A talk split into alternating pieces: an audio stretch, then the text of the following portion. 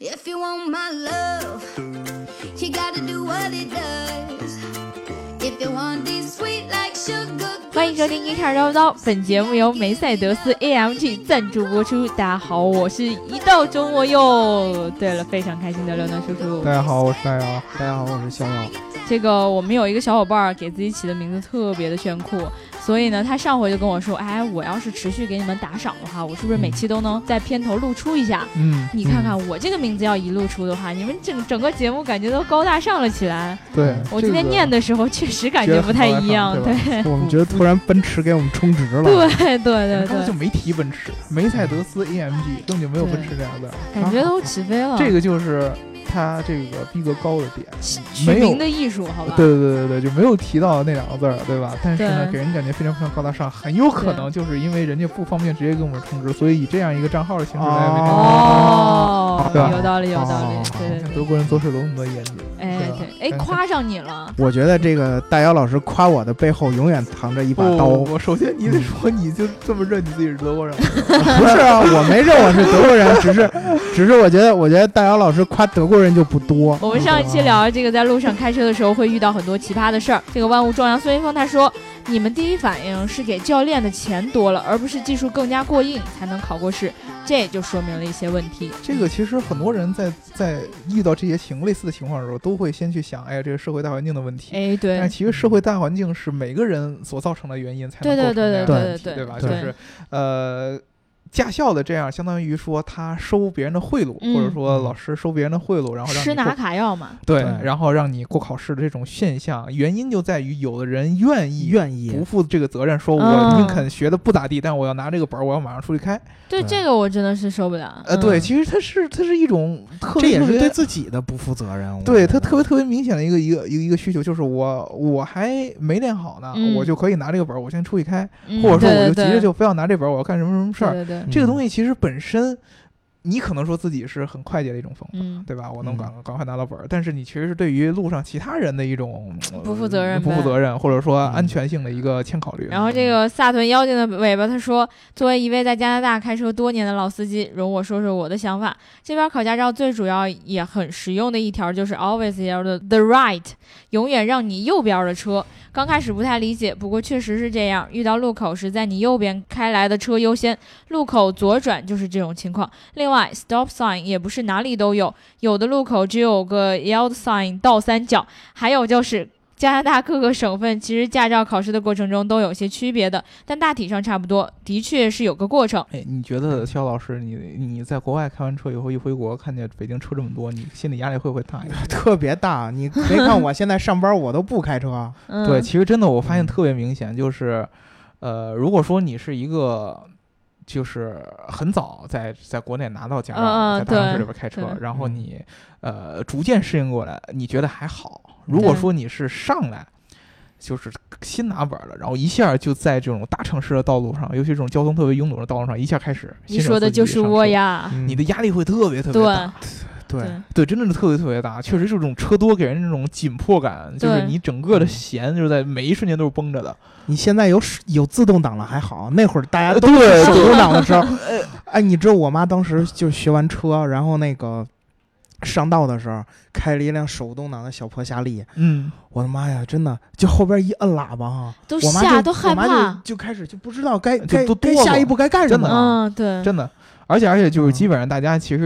是基本上很少对这种新司机会有这种耐心的，因为大部分车对上这虽然都是老司机嘛，嗯，对，这个手动挡啊嗯，然后起步熄火，这是非常非常常见的一嗯个一个一个一新个手的一这问问题，题，对？吧？我以前嗯就写过这样一段话，我说这个开车这个跟你打王者荣耀是一毛一样的，对吧？对然后你经常老司机就会说你会不会开车，不会开车回家去，别对开了，对吧？对对打王者荣耀的人就会说：“你会不会玩游戏啊？不会玩游戏回家去，啊不要在这儿拖拖我们送人头什么的。嗯然后作为一个新司机，作为一个新的玩家，你会想说：“对不起，我要是不玩，我要是不开的话，我怎么样成为一个老司机没？关系，这对是我们应该在这个社会上应该背负的一种责任 感，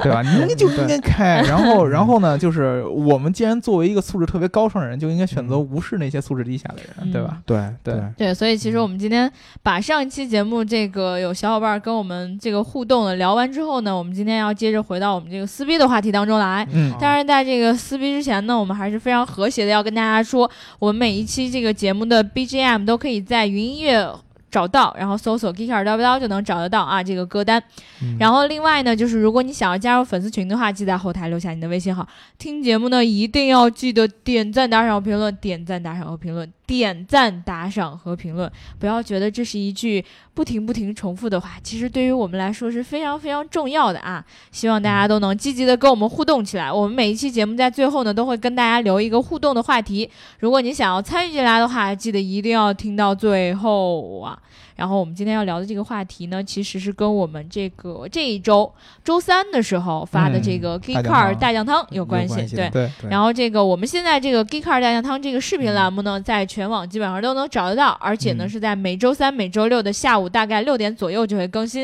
然嗯后如果大家感兴趣的话，或者大家想要吃饭变得更香的话，一定要记记得去看我们的 Geek Car 大酱汤啊。然后好这个我们这周三的这个大酱汤里面说到一个话题呢，是说这个呃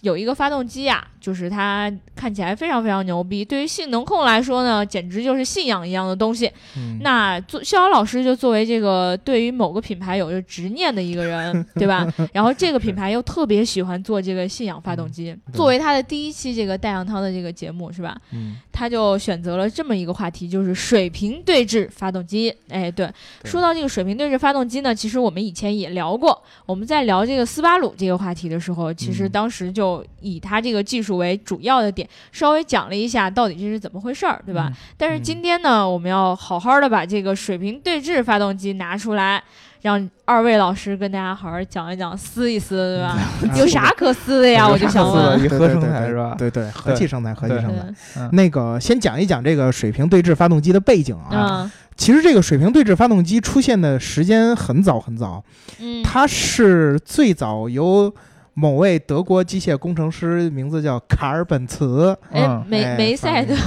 哎，对对对对对，为什么今天我们要聊这个节目呢？是 因为 AMD 给我们打赏了哎，厉害厉害厉害厉哎害！六六 AMD 啊？六不是六六！ AMD，也不是按摩店，哎 ，AMG 啊对对，AMG 来给我们打赏了，所以我们聊一聊跟 AMG 有一点点相关的东西啊。嗯然后那个这个奔驰先生啊，就是提出了这个想法，并且在一八九六年呢，就嗯那个有了这个获得了专利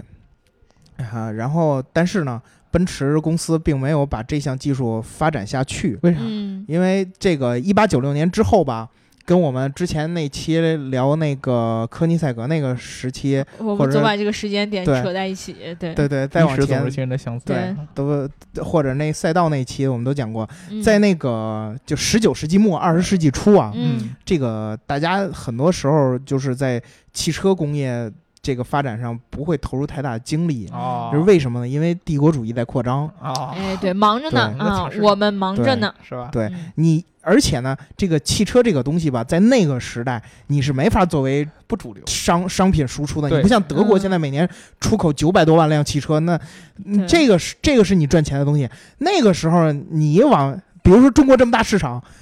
不也就慈禧老佛爷一个人开车吗？ 对不对？对对，所以哎坐车坐车，啊，老佛对，爷坐车坐车对坐车，老佛爷坐不车嗯能开，嗯对对对，老佛爷不能开。嗯然后，所以呢，这个技术啊，就一直就比较拖着，嗯，一直到啊二十世纪二十年代了，在捷克的一个汽车工 厂， Jack Slovak。你为什么总是一言不合就开车呢？ 不是一说到杰克，我就总是会想到这个。哎呀，人家两个已经独立了，对，人家两个现在不是一个国家了，嗯对，以不是前 Jack 以 Slovak 以了，前呢？以前是一个国家。对呀，还是嗯 Jack 还有暗 Slovak。对对。好吧？好，我们接着说，啊这个公司呢叫塔特拉，嗯然后它开始做这个水平对置发动机。嗯嗯它生产了一系列的这个水平对置的四缸发动机，并且呢，按他们自己的这个意思呢，是影响到了德国企业。二几年我最喜欢的保时捷嗯开始准备要要造车了。嗯然后甲壳虫后来是不是也采用的是这个水平对置四缸的发动机，嗯啊啊对后置水平对置四缸发动机？然后包括保时捷先生后来又出来了，对不对？嗯后来去了， 你这他进去了是吧？是吧？他进去过呀，因为他后来被当战犯被抓进对对去了。对，是对对吧？是是嗯嗯，然后那个他被放出来之后，自己坐车，然后就一直也在使用保这个水平对置的发动机，嗯包括很经典的这个三五六，嗯嗯对吧？就是一款典型的水平对置四缸后置发动机。嗯嗯然后呢，这个水平对置这个发动机啊，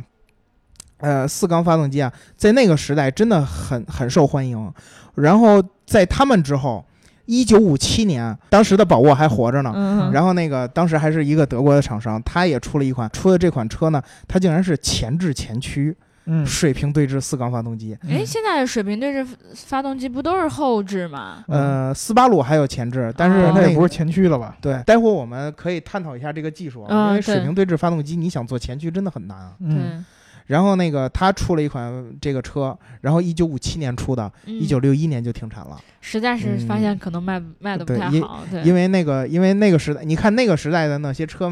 如果要是卖的好的，它十年八年。甚至好十好几年的生命周期都是有的，对不换代就不换代，打对死不换代。但是他这个车四年就下架爆了，炸说对说明他这个前置前驱还是有问题。嗯然后呢，到了后来还使用水平对置发动机的工厂，也就只有这个保时捷和斯巴鲁了。嗯然后你像现在的这个。呃，水平对置四缸发动机呢，有以这个斯巴鲁这个 EJ 发动机组为代表，嗯，包括很多神车，嗯比如说这个离时呃 FT 八六， 对吧？水呃斯巴鲁的那个 BRZ，嗯对吧？呃，这这些车还使用的是水平对置四缸的发动机。保时捷呢，它在这个一九六三年的时候啊，考虑到这个水平对置四缸发动机的一定的问题，然后呢，它在三五六开始换代的时候，也就是三五六换代完了，不是我们的九幺幺系列吗？嗯它在九幺幺系列之后就开始使用水平对置六缸发动机了。对，加大马力这是一方面。嗯，我觉得很多原因还是因为水平对置四缸发动机的这个设存计在上很多的的缺陷是吗？设计上存在一定的问题。嗯嗯呃，然后这个大姚老师呢，也就可以拿这个点 来就攻击就我，对吧？一一会儿一会 儿啊，对你先对你对先讲完这对个历史，一会儿我给你对攻击对，啊我。我我先尊重你的历史，对对对，历然史后故事都要尊对重。对，然后呢，其实在这中间啊，还穿插过水平对置两缸发动机。啊水平对置两缸发动机这种小吃都是四几年那什会么儿摩托呀，那就是 对两缸的这个水平对置啊，都是放在那些战后恢复期用用点那个小车，然后给弄弄弄个发动机，然后我以为是把那四缸的给它对嗯拆成两缸的，哎，卖给你一个，卖给他一 个。没有，在这个时代呢，就是出了这么几款小车，然后但是呢，这个水平对置两缸发动机啊，有一个特别有意思的点，嗯，就是是有这么几个企业呢，并没有把它应用在汽车上，嗯，飞机吗？用在飞机上，我们都能理解一就下你。所有的交通工具嗯对上用这你个，哪我怕都能你用在理解。嗯任何交通工具上，我们都能理解一下。呃自行车。但是美国有一个有一个有一个这个呃制造商，你猜他把这个水平对置这个二缸发动机用在了哪儿？我知道答案，但是我就是不啊说。电视大机老师，你猜一猜，电视机， 电视机为什么要烧 油呢？你能给我对解释啊我一想下想吗？还有什么东西能上油、烧油、嗯烧油、烧油。哎嗯，哎呦，你可以往就是电力呀、还不够充分供应的方向想，嗯，就是有一些现在的电器，那个时代并不使用电，不你能想出来到啊吗？热水器，热水器那会儿烧一盆热水洗一洗就行了，还嗯对热水器，我的天。对啊好吧，我直接说答案吧。嗯，他造他把这个水平对置二缸发动机装在了洗衣机上。哦，哦，哎，哎，你想想嗯看你，想想，好像有一有点道理理，有点道理吧嗯因为电没有普及的时候，嗯，它怎么带动这个桶来转？对对对对，你对就得需要用油，然后用这个水平对置，呃不用非得水平对置，但是你得嗯给它加个这个 motor 这个东西，让它它去转。嗯，所以他把这个水平对置二缸发动机装在了他们出的洗衣机上，嗯这是他们哎对老美干的事儿。嗯嗯但是你们英国人呢，也也想了一个很奇妙的点，啊嗯嗯这个点啊，比它那个洗衣机要强那很高多端多了。对对对，高高端很多，高端很就多。感觉是正常人才会设计出来的对东西，是吧而且这是你们英国很出名的一个厂，就是那个是以生产摩托车为很著名的道格拉斯呃嗯嗯这个工厂。啊然后那个他在二战的时期，给这个他们生产的一款发电机装上了水平对置二缸的发动机，可以理解，也可以理嗯可以解，理解这可以理解，因为你发电机你也需要去带动它去转，然后嗯才能产生电嘛。对对对嗯对对，吧？所以他这个可以理解，但是这个一开始看到洗衣机的时候，我都想不明白这有是点震为什惊么。是吧？，对，其实水平对置发动机，刚才大姚老师说到了，嗯就是在摩托车上的应用。哎对，其实这个你包括像宝马呀、像本田啊这些生产摩托车的这个工厂，嗯喜也都喜挺喜欢使用这个水平对置发动机的。嗯呃，包括四缸的水平对置和六缸的水平对置，在这个宝马和本田的摩托车的型号上都能找到。哎而且包括刚才也说到了飞机上，飞机嗯也有一些公司，但是这些水平对置发动机啊，其实还是比较适合那些小型飞机。嗯嗯你你像我们微型发动机，嗯有八缸，有十二缸。嗯，其实水平对置当时也考虑过要用八缸、十二呃缸。对啊对啊，而现在且那个也水对平对置的发动机主流嗯还是以那个四缸或者六缸，主要还是六缸，是对吗对吧？对，为什么就不可能不可以有更多的缸数呢？就是水平对置发动机啊，它这个呃有优势，它也有劣势。嗯劣势就在于它的这个八缸啊、十二缸啊这些，它会把这个发动机的体积做到非常非常的大，然后会影响，就是会影响这个车的整体的这个，你包括配重比也嗯好，嗯嗯，你发动机后置，然后你做这么大的发动机，这么这么重的就发有动机个后巨大的置。车屁股是吧？对，那那你的这个配重比，你你想想得得嗯变成，你像我们追求都是五十比五十、嗯那你对对想想，对你用那么大的一个发动机，你能你能变成多大？可是那个如果是那样的话，这个发动机嗯为什么不能中置或者是前置呢？排气是最主要的问题，因为嗯排气非常非常的难走。正常情况下的一般的这个直列和这个微型的发动机，它的排气由于所有气缸基本上都在同一条线或者在同一个区域之内，嗯，所对，以很说它离得很排气近走一套就嗯可以了。对但是水平对置发动机的排气是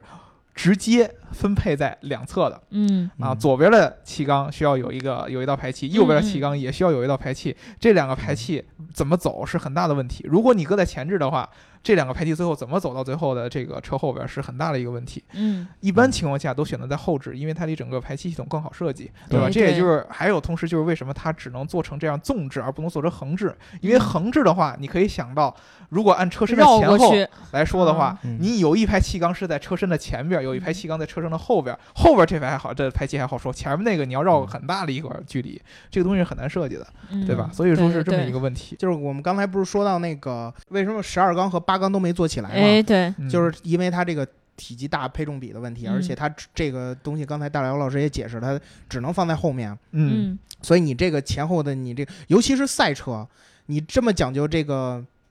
就是整车的重量啊，什么之类的，整车的体积啊，包括那个风阻系数啊，什么之类的，嗯你把车做得太宽的话，这个也会影响这个车的那个呃速度和它的性能。嗯，嗯对所以就是这个大缸数的这个水平对置发动机并没有做起来。对。那为什么之前我们说的这个小缸数的四缸的？发动机后来被保时捷淘汰掉，现在只有斯巴鲁还接着沿用，对吧？嗯现在这个水平对置的四缸发动机和水平对置的六缸发动机有什么区别？哎，要从嗯技术上开始讲一讲，啊对吧？对？吧？很嗯多的对咱们的这个呃水平对置发动机的粉丝们，对于水同呃是对于这种发动机的有一种非常非常非常，呃，可以说其实是比较正确，但是不全面的一个认识，就是嗯说它其实是一个非常非常平衡稳定的一个发动机布局，相较于直列和相较于微微型微型的这种发动机嗯更加的稳定，震动更小。这个在某一点上来说是很正确的，比如说它的重对心啊很低，哎，嗯对，这比个如确说啊实是，对，比如说它的所有的活塞的布局是左右这么着平衡对称的。嗯嗯，但是，其实如果你仔细去看，尤其是四缸水平对置四缸发动机的布局，嗯它的四个活塞并不是完全左右对称的，而是左右错开的。对啊这个确实是，对吧？你把嗯它这个呃曲轴纵置的这个方方法去这个布局去想一下，中间是一个曲轴，嗯上边儿有两个活塞错开，最上面是一个，然后稍微往下一点儿是一个，最上面那个朝右，然后稍微往下点儿朝朝左，对吧？嗯再下边又是两个，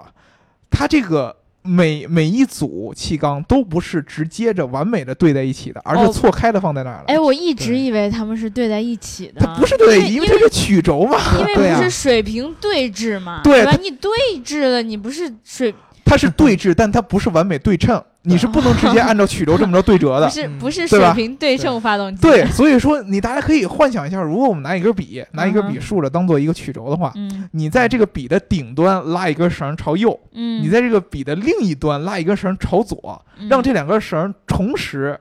这个一个朝左一个朝右这么着拉这根笔，这个笔会变成什么呢？这个笔会转左右，它会就转会吗就会这么就转起来，对啊嗯围着这个笔的正中央这么转起来。对这个其实是水平对置发动机，尤其是四缸会产生的一个问题。嗯那么也就是说，它最上边的这个气缸和最下边的这个气缸，它在这个转速的过程当中，它的运动方向一直是反着的。嗯所以说，你中间以曲轴为一个呃相当于一个直径，一直它在画一个左右左右画圆，一在左右左右画圆，一直在左右左右画圆。嗯，就对只有我最摇摆，对，为什对么吧会这样？一般有人说，哎，你中间不是还有两个活塞哎，刚好抵消这个可以力抵消？吗？但是这就是很简单的一个力矩力的学问问题题，嗯一个对扭矩的问题。我上边儿我四个气缸的力都虽然是一样的，嗯，但是嗯我最边儿上的这两个气缸，它离它的扭矩远，要比我中间这两个气缸的扭矩要长，所以说嗯中间的扭矩无法完全抵消到外边这两个气缸所造成的这个扭矩，嗯所以说这个。曲轴就是在有一直有这个左右这么着离心力的这么一种嗯震动，这个是这个水平对置发动机，尤其是四缸所面临的一个特殊的问题。可是以前嗯大家每次说到这个水平对置发动机的时候，从来没有人提过有这个问题啊，大家都呃对觉得很这少这就是一个完美的发动机啊，很少，因为对如啊果说你把它变成六缸的话，嗯，那么你可以想到它的这个气缸的组数更多，相对来说它会更平衡。基本对啊上我刚才说的这个扭矩的差距就可以忽略不计了，哦，嗯对吧？所以说六缸相对来说这个震动解决是非常非常好的。对嗯四缸相对来说在这个震动上你需要有更大的这样的一个调节，比如说嗯我相对来说把每一组。这个气缸的距离调整到让它的力矩或者说让它的扭矩尽量的平衡，嗯对吧？这个其实会对你整个这个曲轴的布局也好，整个发动机结构的布局也好对，做的更加更加的有挑战，让你很难把它做到紧凑化。本来其实四缸是为了紧凑的，嗯，但是对你为了让这个扭矩平衡更加平衡的话，嗯你很可能会牺牲这个紧凑到的这个模式。嗯对所以说，也就是现在只有斯巴鲁这样的公司，它还在坚持的做这种四缸嗯嗯水平对置，而且它还在做前驱啊，不是前驱是前置，前置，啊，因为前置还会面临一个问题，之前我们跟这个肖老师也说过了，就是这个水平对置的发动机，它的宽度要比我们一般的纵置和微型要宽得多得多得多对，嗯啊，你知道吧？你对可以想象对微型的相对来说是一个纵就向的这跟么你一个，把那对筷子斜着放跟横着放横完横全是不对一对样的。对完全是不一样的，嗯所以说它的宽度是非常宽的。你放在前置有一个非常重要的原因，就是它会影响前轮的转向幅度， 对，对吧？嗯因为我前嗯轮其实是要有一个转向的这么一个幅度的，那么那哦也我就是车说，头可以做的巨宽，你车头可以做的巨宽，但是你车就没法弄了，对 吧？对，对吧？你 对你不能说停由于不你到自己家的停车位。对你不能因为发动机宽，所以我把车做得特特别宽，它又嗯不是坦克，对不对？嗯所以说它这个有这么很大的问题。斯巴鲁给它解决的就是把这个发动机的位置进行一个调整，嗯相对来说不不会给那个转向过大的影响，而且斯巴鲁有四驱的系统，对，所以说让它的有更多的平衡。但是其实这个在工程上还是很困难，做的是特别很困复杂难特的，别嗯复而且我还有我刚才说的排气的问题，虽然说它还是在前置，然后纵置。对，对吧？对然后它是四驱，但是它的排气还是需要通过从从车身的前半部分一直做到嗯走后到边。最后边儿去。对，跟相对于保时捷的那种直接放在后边来说，是难度要大得多得多嗯。对，对所以说，你可以看到，其实保时捷它基本上是它最早把这个水平对嗯置给做起来的，对它也基本上把这东西研究透了。就是为什么嗯你们看到911这个车特别明显，一直在沿用那个从甲壳虫往后对，嗯，这种经典的这个对设计的这个语言，不管是这个车身的整个的流线的结构也好，嗯嗯还是这个发动机的布局也好，就一直是水平对置、后置后驱，然后是那个流线的溜背的那样一对个造对型。对对对，为什么？就是这个。才是唯一能够对符合它这个水平对置发动机最对完美体系的这么一种布局。嗯你稍微把这个东西改了，水平对置发动机的优势你根本就体现不出来了，它的缺陷就会嗯暴暴露出来。对，你知道吧？这个就是为什么它一直没法把这个东西做改变，而不是我们传统说，哎呀，保时捷就是坑人，对吧？嗯就是不愿意做设计，一直做成那样，它做不出来新的设计了。这个设计就是一个最完美的一种体验。你们保时捷确真的实是是哎这样吗？我觉得大姚老师说的很对，嗯就是因为你坚持使用水平对置发动机，所以嗯你的这个首先你这个发动机的散热就会要求你对，在那个车后边开出这个这些这个口儿，比如说我们看所有的保时捷后边对都有这个，对对对，一棱一棱的一棱一这个棱，跟鲨鱼那个对背上那个似的。对对，然后呢，这样就影响了你，这样就影响了你车尾的设计，嗯对吧？然后呢，再再来说它这个后边这个弧度，然后你也是因为你是那个后置吧，后置发动机，你这个前边车的那个车头比较长，嗯，然后你后，所以你就要把后边做的相相对短一些，你才能就是让这前后个平衡啊，对前后平衡，所以。这个相对于那些好看一些的中置发动机的那些超跑，用微型发动机的这个超跑来说，它确实这个造型很难去改变。对，因为你可以想到，如果说对你把水平对置发动机的各种各样的特性，嗯嗯，你给它和它的限制，你想想一圈儿，你会发现，如果把它结合美感和空气动力学，以及水平对置发动机的一些天然的这些要求结合在一嗯起，对能出来的好的造型，基本上就是保时捷选的这种呃这对这这这这这这这种形象。这个其实对他自己本身是很大的一个，我觉得既是好处，也是一种限制，嗯，就是你的限制就是有就嗯很多不人能说再做出更多对的吧？改就是大变猩猩猩永远都会黑的，它就是一辆对甲虫。嗯，所以，所以保时捷那些微型发动机的车都比较好看，是吧？对， 嗯比如说卡宴， 卡雷拉 GT，呃我一直觉得那辆车特别好看。是吧？它使用的是中置微型发动机，对吧？就所以说，其实这个东西对跟它整个的布局是有关系的。嗯啊嗯呃，很多很多咱们这个保时捷的粉丝，包括小姚老师在内，之前呢、嗯会去觉得这个水平对置发动机有各种各样的优点，对呀，嗯然后从而去忽视它的很多的一些， 并并不是吧？ 我承认它的缺点，是吧？但对是啊这个缺点并不影响你喜欢它，这个绝对反而不会让你我喜更欢啊爱它。它。因为首先这个重心低，你就能就是一一稳一白遮百丑。啊啊首先你这个重心低，你就会，尤其是性能车，嗯你就会让它有很大的优势。嗯，对对吧？嗯你在过弯道的时候，你就会比那些重心高的车要稳啊，这点是我们公认的。嗯，而且，这个我们还我们没说的一点是，它这个动力输出这个，嗯，它也要比这个就是微型发动机的动力输出要好。你你看保时捷用的六缸发动机，嗯就比那些使用 V 八、使用 V 十的都要都，你就包括那个四八八和那个，我不能说这个法拉利不好啊，嗯但是四八那个四八八和那个 Hurricane 嗯确实。他们用十缸、用八缸发动机嗯输输出的这个功率，嗯和保时捷使用六缸发动机输出的功率，嗯，你也你也不能说超超过它太多，对啊吧，而且性能表现你也不能说是比它好。是对，所以这就是我们这些喜欢保时捷和喜欢水平对置发动机的人会有的这种信仰加成。对，但是我真的嗯还是有那样一句话，就是就是所有的优点都被你说完了之后，就会觉得说，哎呦喂，这个发动机简直太好了，没有比它更好的发动机了，对吧？嗯那那些 V。V 字形布置的发动机就会觉得说，哎，那震动那么强，对吧？感觉嗯你说这你刚才说的这个动力马力也没有它那么牛逼，为什么就只有他们俩在做这件事，其他人就不愿意做呢各？有各的优缺点。你比如说，对其实嗯呃 V 字形的发动机呢，相对来说做做到中置引擎前后，嗯哼，它的这个重量配比就会很好。虽然说它嗯重心对可能不会有这个特别的低呃，不会有那么低、嗯啊，但是它的前嗯后配比会更好，它对整个车辆的设计留的空间会非常非常大。嗯，因为你正常的座舱后边就是发动机，嗯你你是符合这个整车的这么一个结构设计的。嗯，你对把发动机搁到最尾巴。就还是我刚才说的，你的设计上面肯定会去做出很大的牺牲。对吧？嗯这就是为什么你看法拉利、兰博基尼这样的车可以弄成天马行空的形象，然而你们保时捷呃保时捷就长只这能样那， 一一一一直的设计语言。很多人就是说，为什么我们之前聊的就是说保保时捷是一个工程的典范，嗯嗯嗯就是说你不能说它不好看，对吧？它对它就是美学上也设计也也很不错，但是它给自己就是带了一个枷锁在设计。嗯意大利人是那种我就撒开了，我设置疯狂的那个样子，而且对反正我我我我不用考虑那个那个这个这个整个结构的问题，嗯对吧？但我觉得对这也是一种传承吧。啊你从我从建厂就造就用这个造型，一直用到现在，在不知道 这些就是工程原理的方向的时啊候，啊我们会觉得这是一种文化的传承吧，啊！这是对至少的吧。但是你传承到一定程度，你还会想我能对这个东西再有怎样的一种经济？，对啊，那我就那我就偶尔出两款用微型发动机的那种造型好看一点的车，不好吗？ 那这个东西你会怎么感觉？你是不是会觉得他已经摒弃掉了或者说在这款车上它采用了微型发动机，没有采用水平对置发动机，所以说它这不是车就一辆不合适太的保保时时捷。捷，哎，对，但是我真觉得凯雷拉 GT 和九幺八都特别好看，它两个都不是水平对置啊。对，都不是。呃，对呀、